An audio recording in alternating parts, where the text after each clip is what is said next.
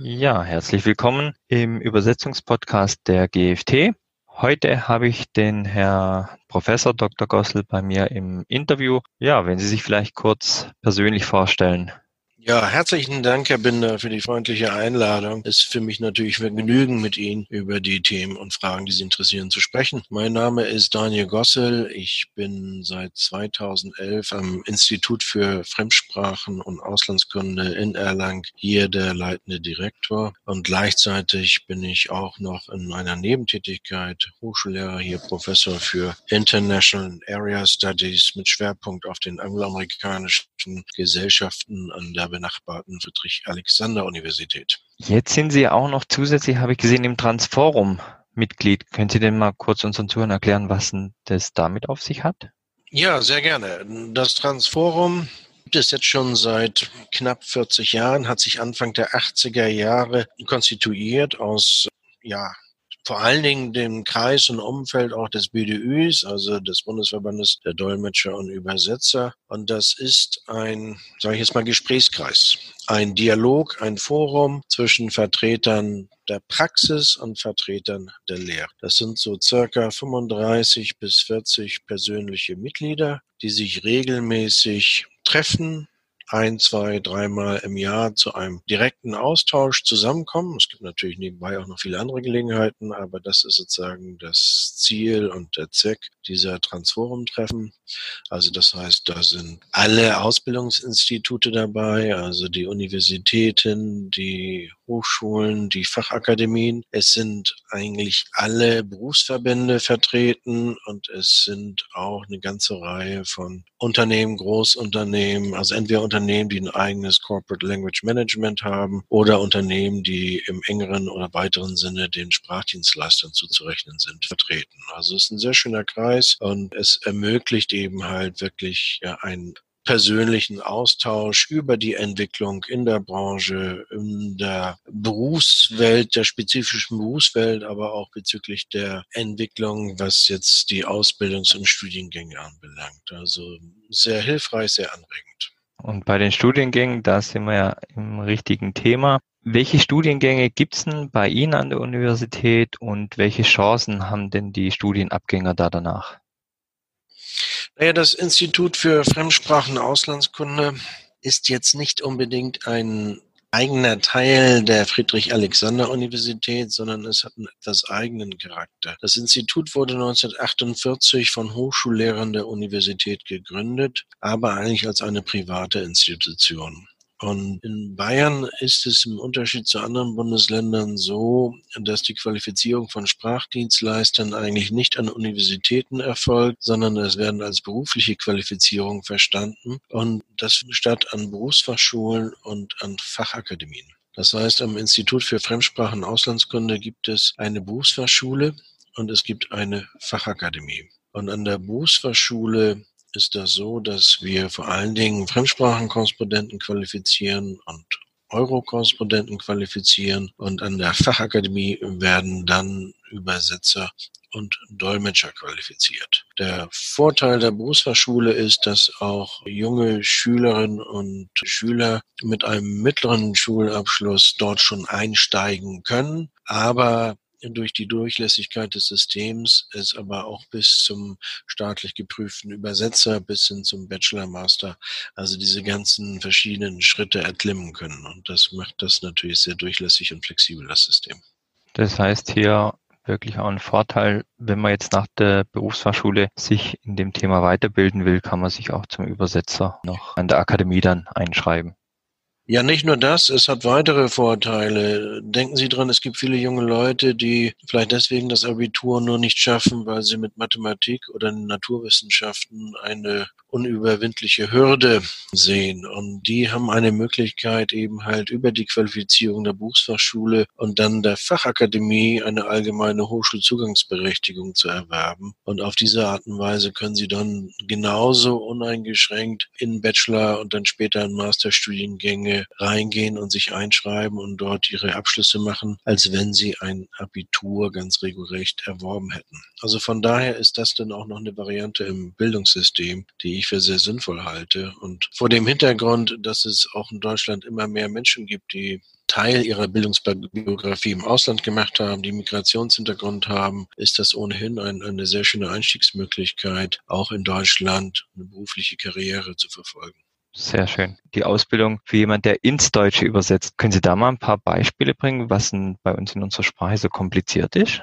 Ja, natürlich äh, gibt es eine ganze Reihe von Dingen, die das natürlich kompliziert macht, was natürlich damit zusammenhängt, dass sich fast alle Sprachen ändern, aber auch gerade die deutsche Sprache ist in einem kontinuierlichen Änderungsprozess und das führt natürlich dazu, dass in den letzten Jahren, Jahrzehnten aus anderen Sprachen es sehr viel Beeinflussung, sehr viel Einflüsse, sehr viel Entlehnung und Fremdwörter in die deutsche Sprache eingedrungen sind. Ursprünglich natürlich mehr aus dem Lateinischen, dann natürlich aus dem Französischen, aber in den letzten Jahren sehr massiv auch aus dem Englischen. Aber das ist es natürlich nicht alleine, sondern es gibt natürlich auch eine Art Kreolisierung der deutschen Sprache, dadurch, dass es eben halt wir eine immer buntere Gesellschaft werden und sich das Deutsche dadurch ändert und Menschen, die damit umgehen müssen, die müssen sich natürlich auch darauf einlassen können. Und Sie wissen selbst, als gerade als Übersetzer ist es natürlich so, wenn Deutsch denn die Sprache des Zieltextes ist,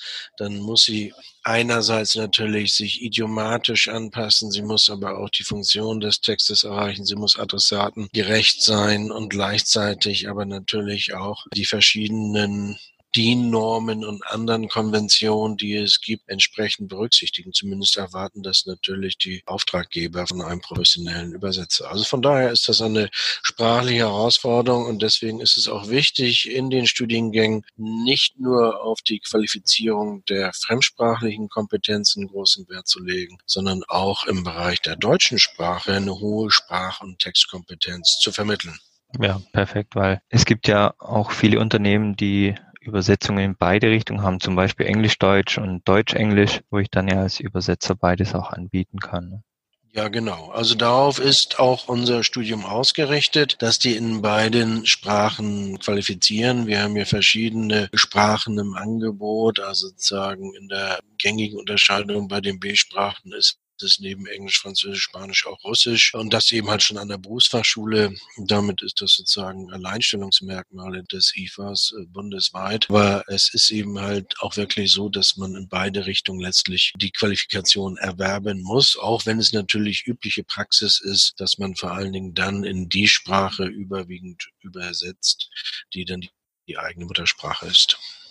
Was würden Sie denn Studienbeginnern raten? Sollten die im Vorfeld ein Auslandsstudium machen? Wenn die besonders sprachaffin sein, was sind denn die besten Voraussetzungen für ein Studium bei Ihnen?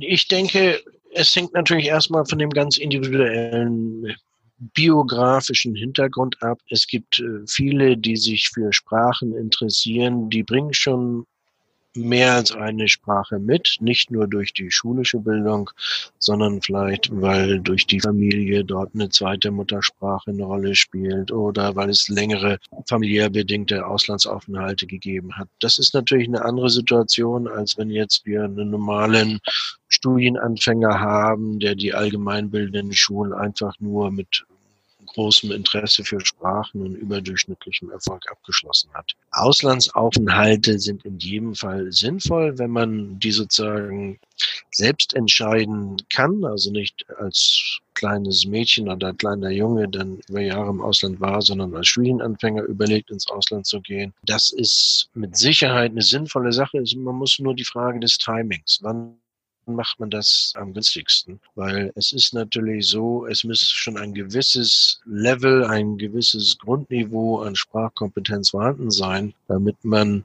den Auslandsaufenthalt auch wirklich gewinnbringend gestalten kann und mit eben halt einem entsprechenden Zugewinn an sprachlicher Kompetenz auch zurückkehrt. Und dann ist es die Frage, möchte man das eher mit einem Studium verbinden, den Auslandsaufenthalt, oder soll es ein Praktikum sein? Wir versuchen für beides offen zu sein. Wir bieten für die Berufsfachschüler beispielsweise ein vierwöchiges Praktikum, was auch über Erasmus mit organisiert ist, im europäischen Ausland an. Und für die Studierenden der Fachakademie gibt es sowohl Langzeitpraktika, also wir haben ganz schöne Praktikaplätze in Paris beispielsweise, wo man ein ganzes Jahr zubringen kann, oder eben halt natürlich auch eine der hervorragenden ausländischen Erasmus-Partner-Universitäten. Also beides würde ich in Betracht ziehen. Es ist eben halt eine Frage des klugen zeitlichen Planung, wo man es am besten unterbringt. Ja, jetzt haben wir ja im Studium dann noch die verschiedenen Fachgebiete, die ein Übersetzer ja mitlernt. Vielleicht können wir da auf die Angebote ein bisschen eingehen. Was wird denn im Bereich der Technik vermittelt für den Übersetzer? Ja, wir versuchen natürlich keine Techniker oder Ingenieure auszubilden. Das wäre natürlich anmaßend, das ist auch nicht unser Ziel. Aber versuchen hochqualifizierte Fachübersetzer auszubilden. Und die Bezeichnung Fachübersetzer impliziert natürlich schon eine Fachkompetenz. Diese Fachkompetenz hat natürlich mehrere Teilkompetenzen, die Fachübersetzer mit abdecken müssen. Das heißt, sie brauchen erstmal ein grundlegendes Verständnis von der Breite, von der Komplexität, von den Dimensionen der Technik. Also das ist bei uns konzentriert vor allen Dingen auf fünf Gebiete. Das ist im weitesten Sinne die Metalltechnik, also Werkstoffe, Fertigungsverfahren, Maschinenelemente etc. Es ist der große Bereich der Energiebereitstellung und der Energienutzung. Es ist drittens auch die Elektrotechnik und Elektronik. Es ist äh, viertens die Kraftfahrzeugtechnik und fünftens auch die Informationstechnik. Und in all diesen Bereichen, das gliedert sich natürlich dann noch wiederum in Teilthemen, geht es natürlich, wie gesagt, weniger darum, dass man Techniker qualifiziert, aber die Fachübersetzer müssen natürlich in der Lage sein, technische Fachtexte überhaupt erstmal inhaltlich zu verstehen, um sie dann hinterher auch richtig übersetzen zu können. Und das heißt, sie brauchen einerseits ein grundlegendes, breites Verständnis von dem thematischen Gebiet. Sie müssen sowohl in der deutschen Sprache als dann eben halt auch in der fremden Bezugssprache, also ob das jetzt ein Englisch ist oder Französisch oder Spanisch oder Russisch ist, da müssen Sie eben halt genauso sich eine eigene Fachterminologie aufbauen. Und es ist natürlich aber auch wichtig, dass man in der Lage ist, zu diesen Themengebieten, äh, sei es fachlicher, sei es terminologischer Art, entsprechend zu recherchieren, wenn man sich weiter spezialisieren möchte, wenn man sich in bestimmte Gebiete genauer einarbeiten möchte oder muss. Weil es ist natürlich so,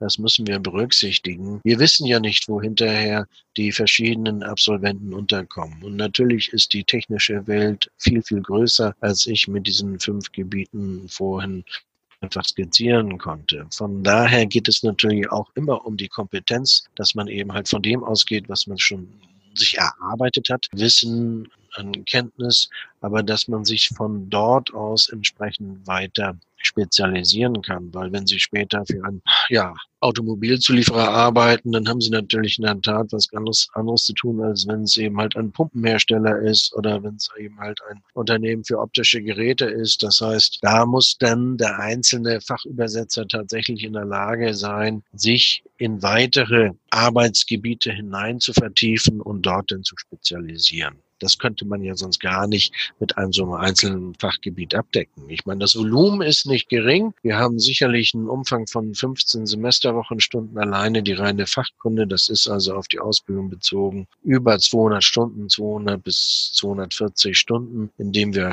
Fachterminologie und Fachkunde vermitteln. Und dazu kommen nochmal circa 300 Stunden, in denen es um Fachübersetzen geht.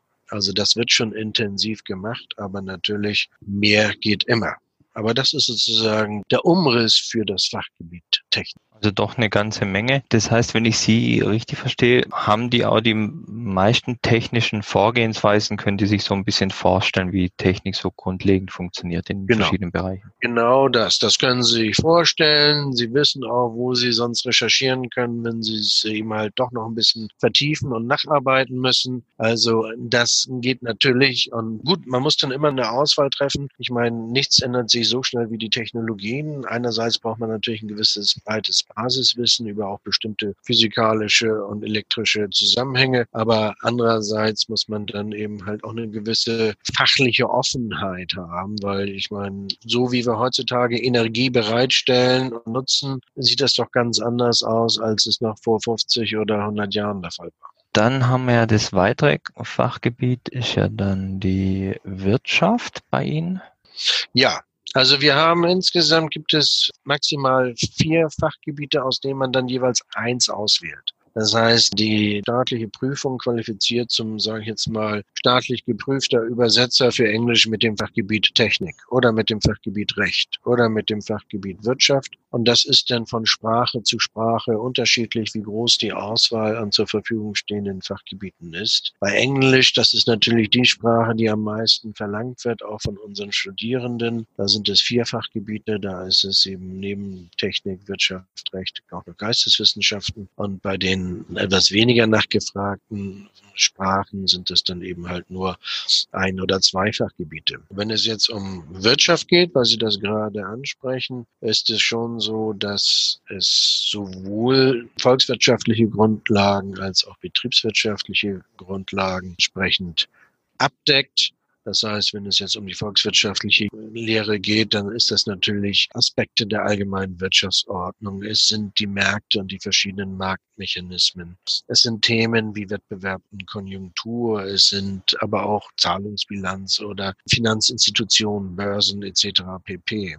Und bei der Betriebswirtschaft, da kann man natürlich nicht in jede einzelne Einheit eines Unternehmens gehen, obwohl natürlich die verschiedenen Abläufe von betrieblichen Prozessen schon erläutert werden. Es werden die verschiedenen Rechtsformen behandelt. Man setzt sich mit Bilanzen und Finanzierung auseinander. Allerdings natürlich nicht aus der Brille jetzt eines Managers. Man versucht jetzt nicht Managementqualitäten zu vermitteln in dem Kontext, sondern auch hier geht es darum, dass man natürlich sich wiederum ein grundsolides Fachwissen aneignet, dass man die Fachterminologie in den Sprachen beherrscht, die man anwenden will in diesem Fachgebiet und dass man natürlich auch hier wiederum die wichtigen Findings, die wichtigsten Hilfsmittel und Recherchemöglichkeiten kennt, um sich dann gegebenenfalls eben halt die eigenen Glossare und die eigenen Termbanken entsprechend weiterzuentwickeln. Also auch da ist es so, dass es wirklich eine grundsolide Kap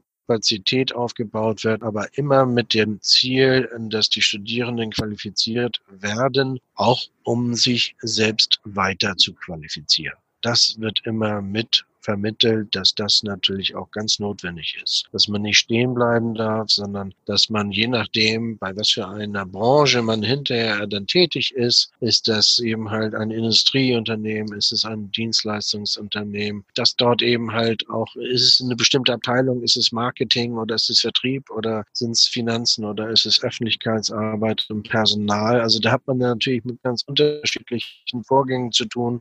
Und da ist es dann natürlich notwendig, dass man sich dann weiter qualifiziert, weil das kann natürlich auch nicht alles im Detail ab. Okay. Ja, was mich jetzt noch interessieren würde, wäre denn der Bereich Recht bei Ihnen. Ja, Recht ist ein ganz spannendes Fachgebiet, weil es auch natürlich viel mit Logik und mit Systematik zu tun hat und gleichzeitig die kulturellen Unterschiede dort zwischen Deutschland einerseits und beispielsweise den angloamerikanischen Gesellschaften andererseits sehr stark hervortreten. Entsprechend geht es dann auch natürlich in einem vergleichenden Perspektive herauszufinden, was sind die Gemeinsamkeiten zwischen diesen Systemen, was sind die Unterschiede, was sind die Besonderheiten. Ich will Ihnen nur ein Beispiel geben. In England ist das Richterrecht sehr stark verbreitet, während in Deutschland das Gesetzesrecht viel stärker sich etabliert hat. Und das hat enorme Auswirkungen auf Institutionen, auf Prozesse, aber auch auf die Spezifiken der Terminologie. Entsprechend geht es um die Grundlagen und Quellen der Rechtssprache, sowohl im Deutschen als auch im englischen beziehungsweise amerikanischen Rechtssystem. Und es geht natürlich auch um die Grundlagen im jeweiligen, sage ich jetzt mal, zivilrechtlichen Bereich oder im Strafrecht. Weil auch da gibt es dann entsprechend enorme Unterschiede. Und man muss sogar auch noch sagen, selbst innerhalb der angloamerikanischen Welt ist dort eine ja, große Vielfalt festzustellen. Alleine in den USA mit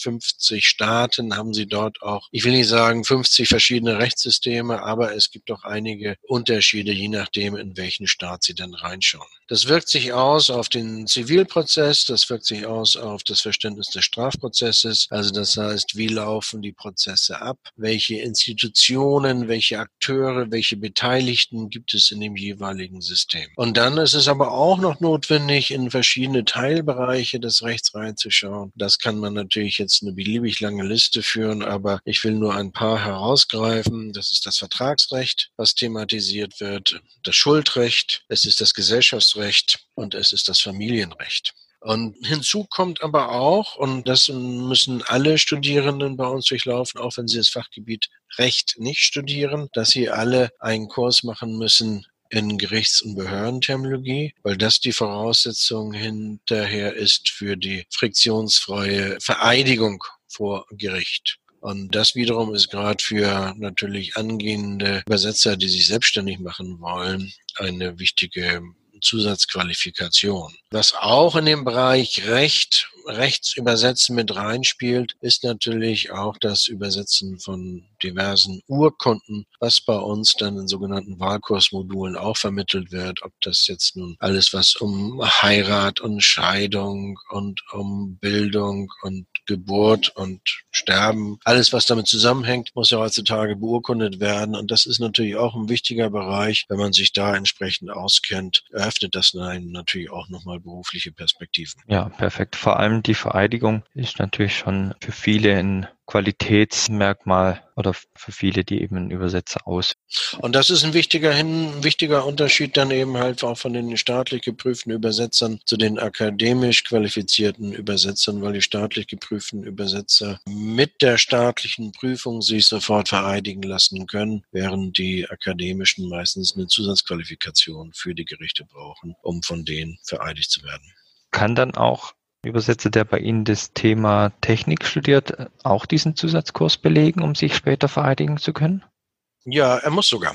Es ah. ist sozusagen von uns vorgeschrieben, dass egal welches Fachgebiet Sie belegen, ob Technik, Wirtschaft, Recht oder Geisteswissenschaften, die Gerichts- und Behördenterminologie, das ist ein eigener Kurs, der muss absolviert werden, der muss auch bestanden werden und, und dann klappt es auch hinterher. Ja, perfekt, super. Ja, jetzt haben wir das Thema Geisteswissenschaft. Das kann sich vielleicht nicht jeder drin vorstellen, was da denn vermittelt wird. Nee, das glaube ich, weil das ist auch so ein eine Bezeichnung, wo wir auch immer wieder mal im Überlegen sind, ob man das nicht noch griffiger und moderner formulieren kann, hat natürlich seine Ursprünge eigentlich schon weit zurückliegen in der Unterscheidung zwischen Geisteswissenschaften und Naturwissenschaften. Und da sind wir eigentlich im 19. Jahrhundert oder wenn man so an bestimmte Qualitätszeitungen denkt, die haben dann vielleicht noch ein Feuilleton, ein geisteswissenschaftliches Feuilleton.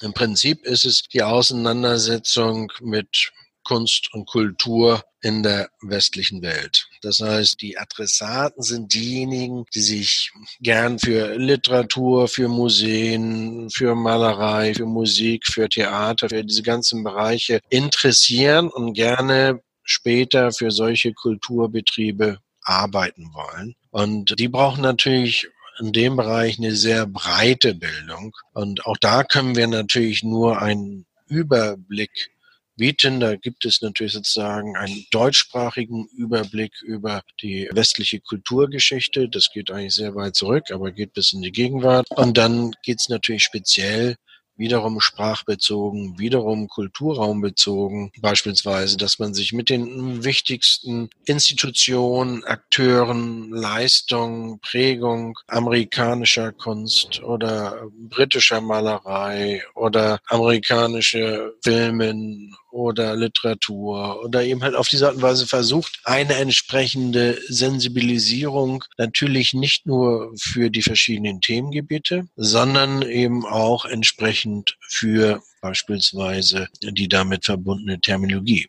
Weil wenn Sie sich überlegen, ob Sie jetzt einen Fachtext, sage ich jetzt mal, zu einer neuen Antriebstechnik lesen oder ob Sie jetzt eine Theaterkritik oder Filmkritik oder Opernbesprechung lesen, das sind natürlich doch ganz andere Arten von Texten. Das heißt, dafür braucht man natürlich eine ganz andere Art von Terminologie und aber auch ein ganz anderes empathisches Verständnis von den, nicht nur den Themen, sondern auch die Nuancen, wie geschrieben wird, wie die Konventionen, die sprachlichen Konventionen in den einzelnen Bereichen sind. Und da gibt es auch viele, die sich dafür interessieren, gerade für Geisteswissenschaften. Überrascht mich immer wieder, weil natürlich jetzt sozusagen das Segment der Kulturbetriebe wesentlich begrenzter ist, als wenn man jetzt so an die breite Welt der Industrie denkt. Aber trotzdem finden wir immer wieder sehr interessierte Studierende für dieses Fachgebiet. Das liegt vielleicht auch daran, dass wir die einzige Institution in Bayern sind, die das überhaupt anbieten. Jetzt wollte ich noch kurz auf die aktuellen Themenbereich IT eingehen, wo ja die Übersetzer heute auch damit konfrontiert sind, also maschinelle Übersetzung, die CAT-Tools. Was wird denn da alles gelehrt?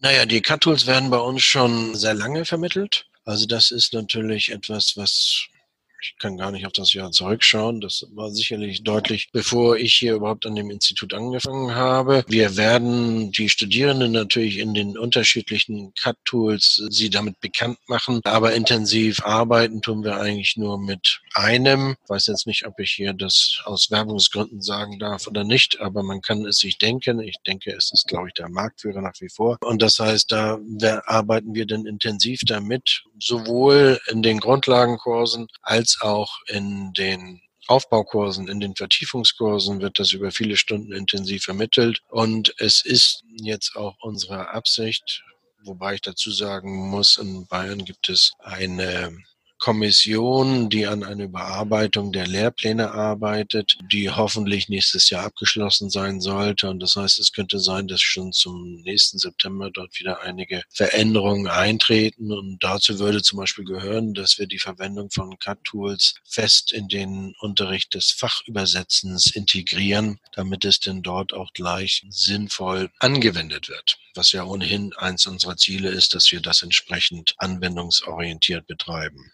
Also CAD-Unterricht, auch natürlich mit dem theoretischen Terminologieunterricht, sind feste Bestandteile, egal welche Sprache Sie wählen, egal welches Fachgebiet Sie wählen. Aber da versuchen wir nicht bei stehen zu bleiben, sondern es ist auch so, dass wir eine ganze Reihe von Modulen anbieten, die zwar bisher keine Pflichtmodule sind, weil eben halt der Lehrplan da noch nicht angepasst ist, aber die trotzdem sehr gerne belegt werden, wo es dann beispielsweise um Softwarelokalisierung geht, wo es um MÜ geht, wo es aber auch um andere moderne Softwareanwendung geht. Ich sage jetzt mal Desktop Publishing, was Sie mit Blick auf technische Redaktion, technische Dokumentation sinnvoll anwenden können. Spielt die maschinelle Übersetzung hier auch schon eine Rolle in der Ausbildung? In Wahlkursen ja.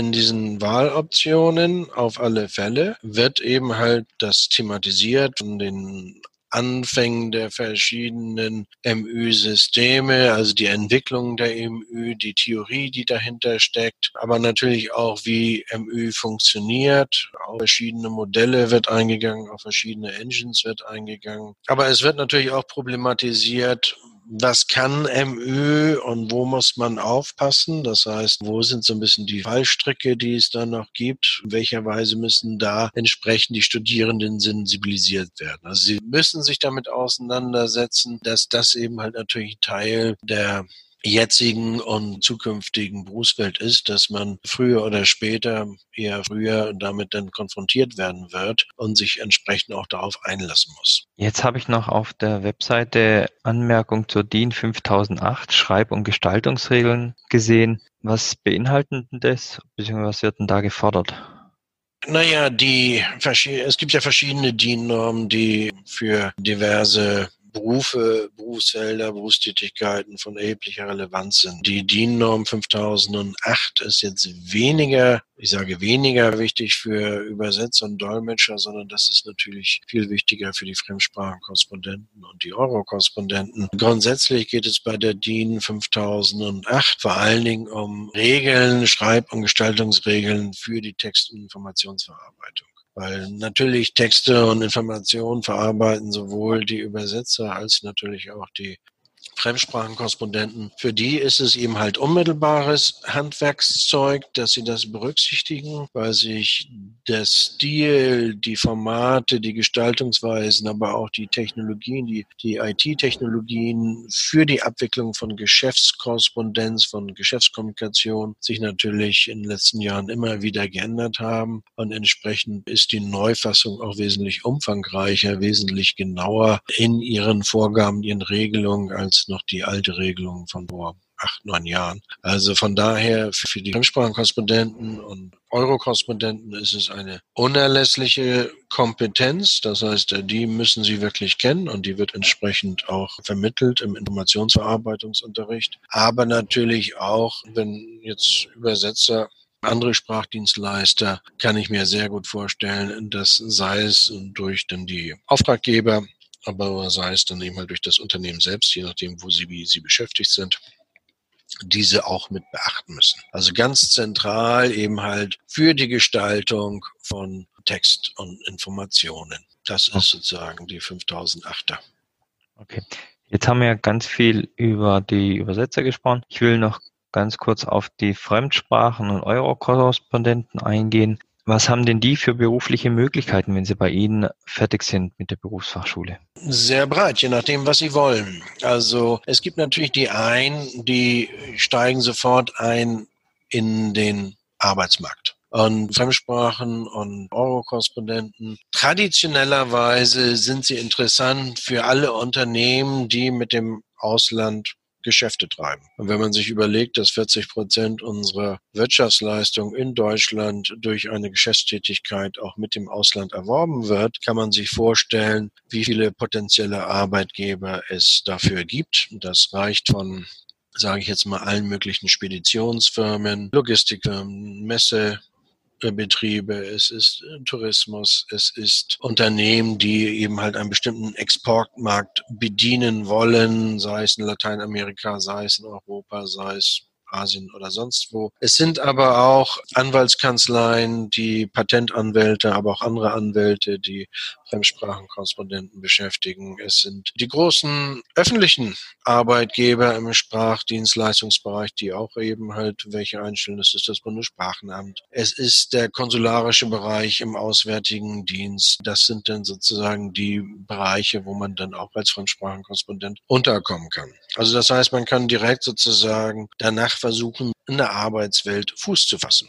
Man kann aber natürlich auch, was auch nicht wenige machen, die gehen dann eben halt weiter an die Fachakademie, um dann noch was draufzusatteln, vielleicht noch eine Sprache dazuzunehmen, Sprache zu wechseln, um vielleicht äh, durch den Abschluss an der Fachakademie, falls sie nicht vorher das Abitur schon hatten, dann auf diese Art und Weise die allgemeine Hochschulzugangsqualifikation zu erwerben. Es ist aber auch so, und das ist ganz spannend für Abiturienten, die können die Berufsfachschule um ein Jahr verkürzen. Das heißt, für alle Abiturientinnen und Abiturienten, die nach der Schule eigentlich nicht so ganz genau wissen, wohin sie später gehen wollen, die aber schon durchaus begriffen haben, dass egal wo sie denn ihre Karriere gestalten wollen, dass das in der modernen Welt nicht mehr ohne Sprachkompetenz geht. Die kommen dann nur für ein Jahr zu uns und machen innerhalb eines Jahres dann die staatliche Prüfung als Fremdsprachenkorrespondentin, haben danach deutlich bessere Fremdsprachenkenntnisse, haben die Informationsverarbeitung gelernt, haben wirtschaftliche Fachkenntnisse, können Geschäftskommunikation führen und das ist für sie eine wunderbare Grundlage, wenn Sie dann damit weitergehen wollen. Es ist aber auch eine super Grundlage, wenn Sie, was weiß ich, im Ausland studieren wollen oder eben halt auch in den Semesterferien woanders eben einen Job haben wollen.